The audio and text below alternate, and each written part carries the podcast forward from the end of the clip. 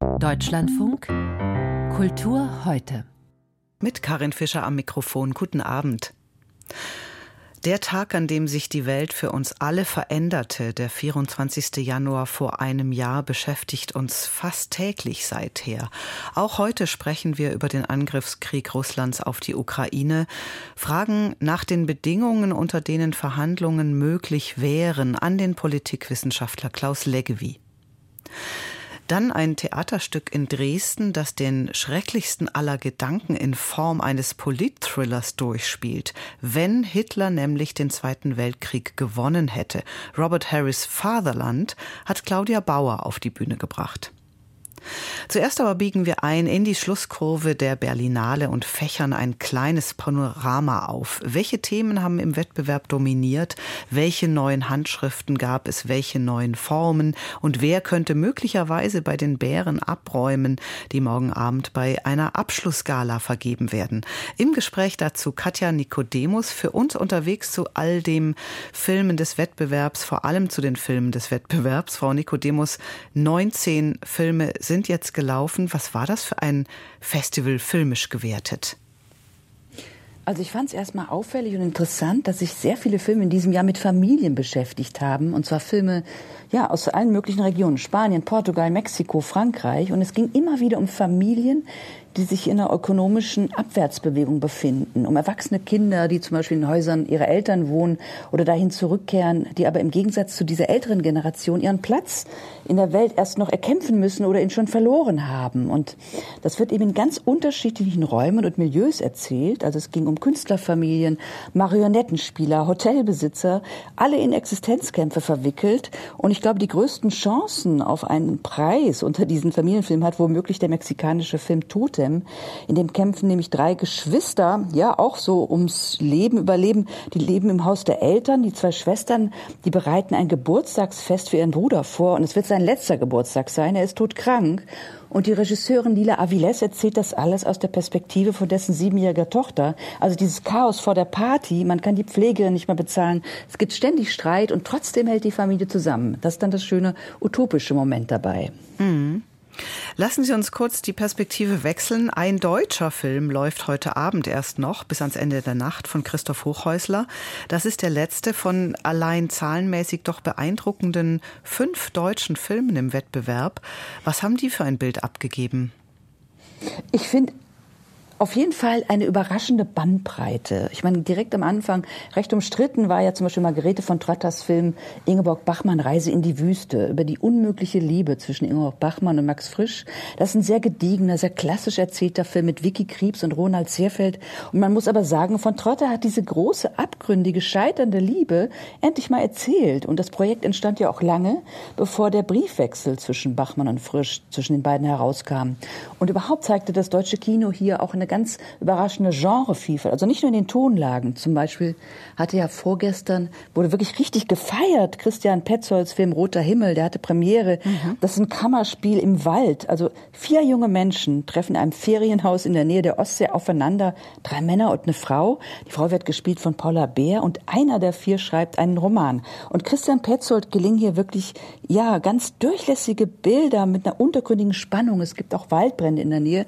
Und wir fragen uns, vielleicht sehen wir hier ja auch die ja, überhöhte Verfilmung des Romans, der bei diesem Waldaufenthalt entsteht. Ja, und jetzt gleich, Sie haben es ja schon gesagt, Christoph Hochheusters Film hat jetzt gleich Premiere am Roten Teppich durch die Nacht. Das ist ein Ermittlungsfilm. Im Mittelpunkt steht eine Transfrau. Und wir dachten doch eigentlich, dass ja, das deutsche Kino hätte den Kriminalfilm ans deutsche Fernsehen verloren. Und offenbar sehen wir jetzt hier gleich einen Rückeroberungsversuch. Interessant. Also auch nicht äh, zu viel versprochen mit diesen fünf deutschen Filmen. Nein, also ich, ich bin ja auch gegen jeden cineastischen Nationalismus, mhm. aber die haben mir wirklich überrascht und ich fände es auch toll, wenn einer von denen Preis gewinne. Was wären denn Ihr Kandidat für die Bärenvergabe? Welchen Film hm. sähen Sie gerne ausgezeichnet? Ich muss vielleicht kurz fairerweise sagen, die internationale Kritik, die favorisiert hier eine romantische Love Story, Past Life von der koreanischen Regisseurin Celine Song, ähm, den fand ich aber eher belanglos. Also wenn ich eine One-Woman-Jury wäre, dann wäre meine Entscheidung klar, dann würde ich den Goldenen Bären einen chinesischen Film Der schattenlose Turm geben von Zhang Lu. Der erzählt darin von einem Mann und einer jungen Frau. Was machen die? Die beiden laufen durch Peking. Sie flirten, sie essen, sie sprechen über Gefühle, ihre Beziehungen, ihre Familien, über hässliche Schuhe auch. Ja, und die chinesische Gegenwart läuft einfach mit und das ist ein ganz großer epischer Film, ein Geflecht der Figuren. Und ja, wenn der gewänne, das wäre einfach für mich eine persönliche Sensation. Ganz kurz zum Schluss, Frau Nikodemus, welche Bilder bleiben bei Ihnen hängen? Also mein Bild von diesem Festival, das ist Franz Rogowski, der sich in dem Liebesfilm Passages von Ira Sachs wunderbar zum Affen macht und der trägt da also ganz peinliche Tanktops, äh, durchsichtige. Ähm, ist wirklich eine ganz großartige Schauspielerleistung. Für mich wäre das der goldene Bär fürs hässlichste Outfit. Ganz groß. Herzlichen Dank an unsere Kritikerin Katja Nikodemus für diese Bilanz des Wettbewerbs in der Schlusskurve der Berlinale. The Man in the High Castle heißt eine ziemlich erfolgreiche Science-Fiction-Serie, in der Hitler und das japanische Kaiserreich den Zweiten Weltkrieg gewonnen haben und große Teile der USA besetzen. Eine Dystopie. Der Thriller Vaterland des britischen Journalisten Robert Harris, erschienen Anfang der 1990er Jahre, erzählt eine ähnliche Geschichte. Nazi-Deutschland hat den Zweiten Weltkrieg gewonnen und beherrscht jetzt ganz Europa. Im wiedervereinigten Deutschland reagierte man kritisch auf diesen fiktiven Thriller. Ein Kritiker nannte das Buch eine frivole Geschmacklosigkeit. Jetzt hat Claudia Bauer den Plot auf die Theaterbühne gebracht. Die Regisseurin ist bekannt für bildgewaltiges chorisches Theater und sie zeigte zuletzt Haltung, als sie das Schauspiel Leipzig verließ, weil dort zwei Schauspielerinnen mit Hausverbot belegt wurden. Vaterland am Staatsschauspiel Dresden hat Eberhard Spreng für uns gesehen. Eine kleine Gruppe in pastellfarbenen Anzügen stellt sich auf der Vorderbühne auf. Masken mit gleichförmigen Kindergesichtern starren ins Publikum. Und was diese Menschen uns zu verkünden haben, zeugt von den stumpf eingeübten Leitsätzen einer Generation, die seit ihrer Geburt nichts als die Nazizeit erlebt hat. Als Amerika Japan besiegte, indem es dort eine Atombombe zündete, hatte der Führer eine V3 losgeschickt, die im Himmel über New York explodierte. Um zu beweisen, dass er auf die gleiche Weise zurückschlagen könnte. Ein Europa mit verdrehter imperialer Geometrie führt uns Robert Harris vor. Nicht die Sowjetunion und die USA sind die Supermächte der Nachkriegszeit, sondern ein siegreiches Nazi-Deutschland, das sich bis zum Ural erstreckt und ein nunmehr auf Ausgleich und Handelsbeziehungen bedachtes Amerika.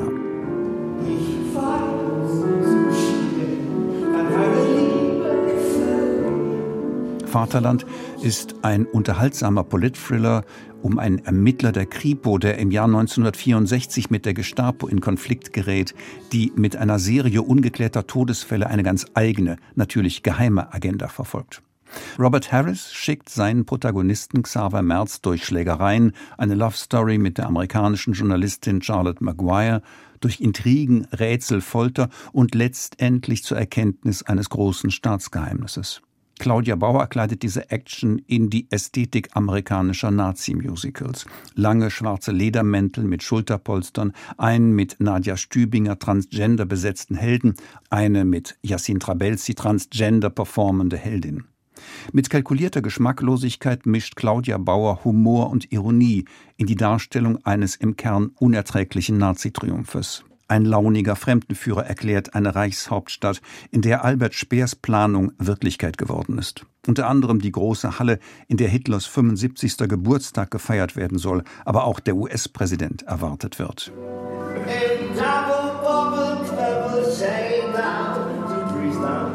Die Deutschen haben ihr System und wir haben unseres. Aber wir alle sind Bürger eines Planeten. Und solange sich beide Nationen daran erinnern, können wir Frieden haben. Auf einer Videowand grimassieren Gesichter. Zu sehen sind auch Bilder aus dem Inneren einer großen Blackbox, die im Zentrum der Bühne aufgebaut ist. Die Beweissuche in Wohnungen ist so vom Geschehen in der Öffentlichkeit abgesetzt. Erst am Ende ihrer Ermittlungen erkennen die Amerikanerin Charlotte Maguire und der Deutsche Xaver Merz, dass ihre Widersacher von der Gestapo hohe Nazi-Beamten verschwinden lassen, die 1942 an der Wannsee-Konferenz zur sogenannten Endlösung der Judenfrage teilgenommen hatten. So soll sichergestellt werden, dass im Dienste der Annäherung an die USA die Vernichtung von elf Millionen Juden weiterhin geheim gehalten werden kann. Nun wird aus Claudia Bauers Nazi-Komödie plötzlich expressives Theater mit rollenden Augen, lautem Gebrüll und einer unnötig blutigen Folterszene. Ein Deutschland von 1964, das den Holocaust immer noch leugnet, ist eine monströse Vorstellung, die auf der Bühne eigentlich einer viel unheimlicheren Atmosphäre bedürfte. Auch und gerade heute bleibt ja die Frage zentral, wie organisieren totalitäre Systeme die Routinen von Verdrängung und Realitätsverlust? Die Inszenierung streift diese Frage nur beiläufig, folgt dem Roman treu durch seine verworrene Crime Story und findet dazu letztlich keine ästhetische Haltung. So bleibt auch das historische Spannungsfeld zwischen dem Schreckensbild einer unbeendeten Nazi-Herrschaft und einem Europa von 2023, das sich russischen Imperialfantasien gegenüber sieht, erstaunlich energielos. Komisch, was ein Stück der Stunde sein müsste, kommt einem wie Schnee von gestern vor. So bleiben nur ein kraftvolles, gelegentlich kraftmeierndes Ensemble und ein paar wirkungsvolle Bilder. Eberhard Spreng über Robert Harris Vaterland in einer Bühnenfassung auf die Bühne gebracht von Claudia Bauer am Staatsschauspiel Dresden. Das ungeheuerliche Nicht-Hinnehmen ist die zentrale Kundgebung überschrieben, die heute Nachmittag in Berlin stattfindet, mit starker Beteiligung von Menschen aus der Politik, Kultur und Zivilgesellschaft. Einer ihrer Protagonisten ist der Politikwissenschaftler Klaus Leggevi, jetzt gerade dort engagiert, weshalb wir dieses Gespräch gestern aufgezeichnet haben. Mit dem Ziel, etwas Licht auch in die meinungsstark geführte Debatte um Friedensverhandlungen zu bringen. Denn so erschütternd dieser Krieg ist, ist. Der Demonstrationsaufruf des Zentrums Liberale Moderne nennt ihn einen Vernichtungskrieg und zugleich den Frontalangriff auf das Völkerrecht und die europäische Friedensordnung. Es muss ja das Ende dieses Kriegs als Ziel und wie es zu erringen sei, immer wieder in den Blick genommen werden und wird es auch, wie die Debatten der vergangenen Wochen zeigen. Klaus Leggevi hat sich intensiv auch daran beteiligt. Wo stehen wir da jetzt gerade, habe ich ihn gefragt. Wir stehen in einem sehr, sehr ungünstigen Moment für die Ukraine. Äh, sie hat äh, noch weitere, massivere Angriffe seitens Russland zu befürchten. Es ist auch zu befürchten, dass langsam nicht nur die Munition, sondern irgendwann auch der Mut sinken könnte. Das ist die Situation, in der wir sind. Das ist auch für Europa dramatisch und für den Rest der Welt. Gleichzeitig machen sich alle Gedanken über die Verhandlungen, die irgendwann kommen, Kriege führen und deren Beendigung durch Diplomatie herbeiführen, sind nie in der Geschichte der Kriege und in der Geschichte der Menschheit Gegensätze gewesen, sondern das gehört natürlich zusammen. Irgendwann wird verhandelt. Nur im Moment ist es so, dass derjenige, der Verhandlungen immer wieder fordert, mit großem Ausrufezeichen, entweder naiv oder aber ein bisschen hinterhältig ist. Denn die russische Seite ist nach allem, was wir erkennen, zu keinerlei Verhandlungen bereit. Und dort läge die Initiative, mit einem Waffenstillstand dafür zu sorgen, dass man ja, wenn es sowas noch gibt, den guten Willen der anderen Seite erkennen könnte. Wenn das aber nicht der Fall ist, und das ist im Moment tatsächlich nicht zu erwarten, dann bedeutet die Losung Verhandlungen die Forderung nach Kapitulation an die Ukraine. Und das ist natürlich weder für die Ukraine hinzunehmen, noch sollte Europa und die freie Welt das hinnehmen, weil natürlich die Ambitionen Putins sehr viel weitergehen, als nur die Ukraine zu unterwerfen.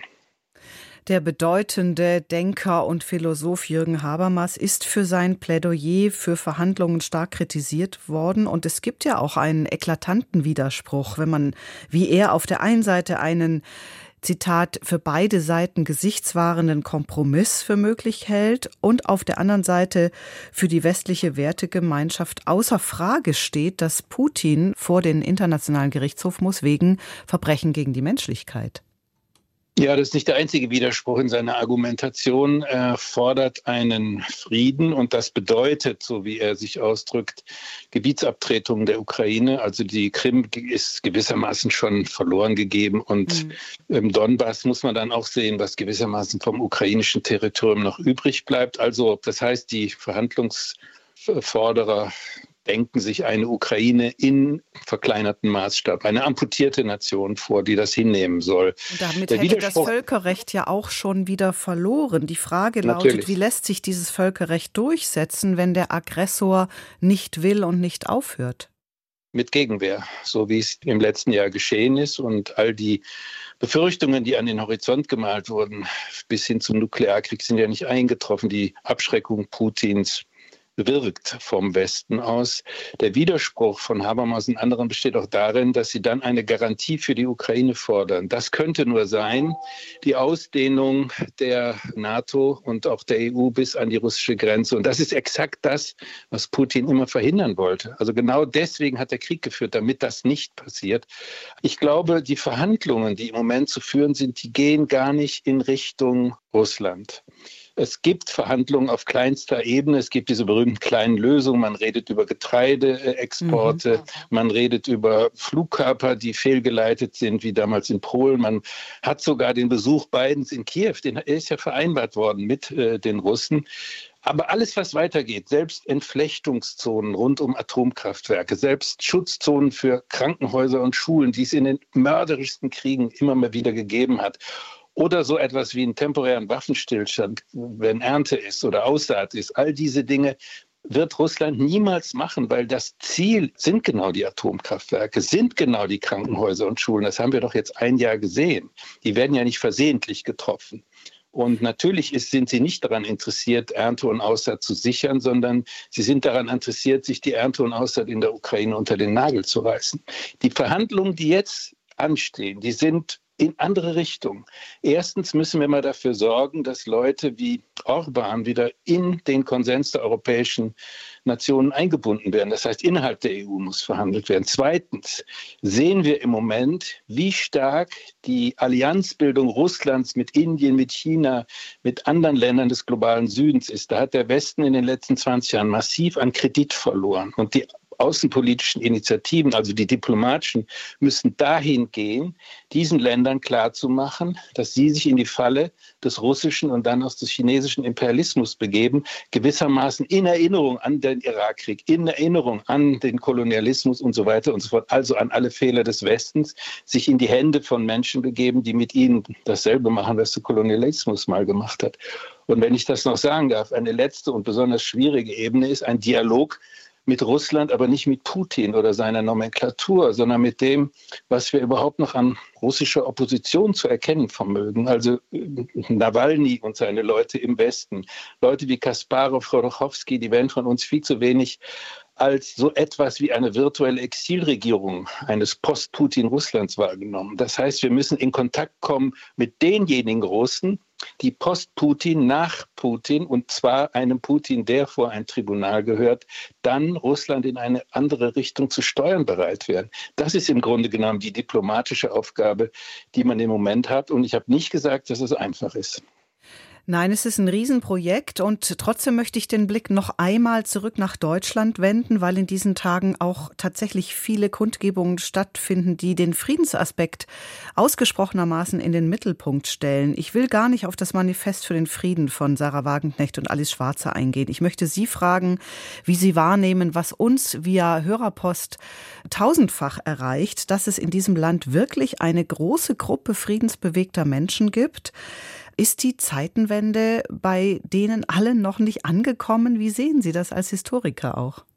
Ja, die ist nicht angekommen. Das ist auch sehr schwer. Deutschland war sehr lange auf einem anderen Kurs, aber Deutschland war nie eine pazifistische Nation. Das dürfen wir nicht äh, pass pro toto nehmen. Die Friedensbewegung war eine starke Kraft. Die war auch immer auf ein neutrales äh, Deutschland zwischen den Blöcken ausgerichtet in den 50er, 60er Jahren. Teilweise gilt das heute noch bei Menschen, die sagen, raus aus der NATO und äh, ähnliches. Das ist einfach ein Anachronismus. Da hatten Menschen den Schuss nicht gehört, der abgefeuert wurde. Und dann sich zum Frieden zu bekennen, ist doch einfach. Ich bin auch für Frieden.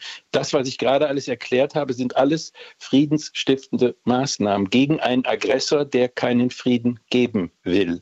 Und das muss man einfach verstehen und uns sozusagen wie das auch Habermas tut, zu unterstellen, wir seien Bellizisten, das sind Kriegstreiber, ist natürlich maßlos übertrieben. Und ich bin auch nicht der Meinung, dass man jetzt Pazifisten pauschal schelten muss. Der Pazifismus ist eine honorige, edle Angelegenheit, aber er muss der Situation angemessen sein. Und die machen mir weniger Sorgen als die Menschen in Deutschland, die tatsächlich sich offen zu Putin bekennen. Es gibt morgen oder übermorgen Demonstrationen, die tatsächlich sich offen unter der russischen Flagge, das Z ist ja verboten, aber unter der russischen Flagge zu Putin bekennen, die sich also hier gewissermaßen als Kollaborateure entpuppen und als, ich würde mal das doch so sagen, als potenzielle Landesverräter.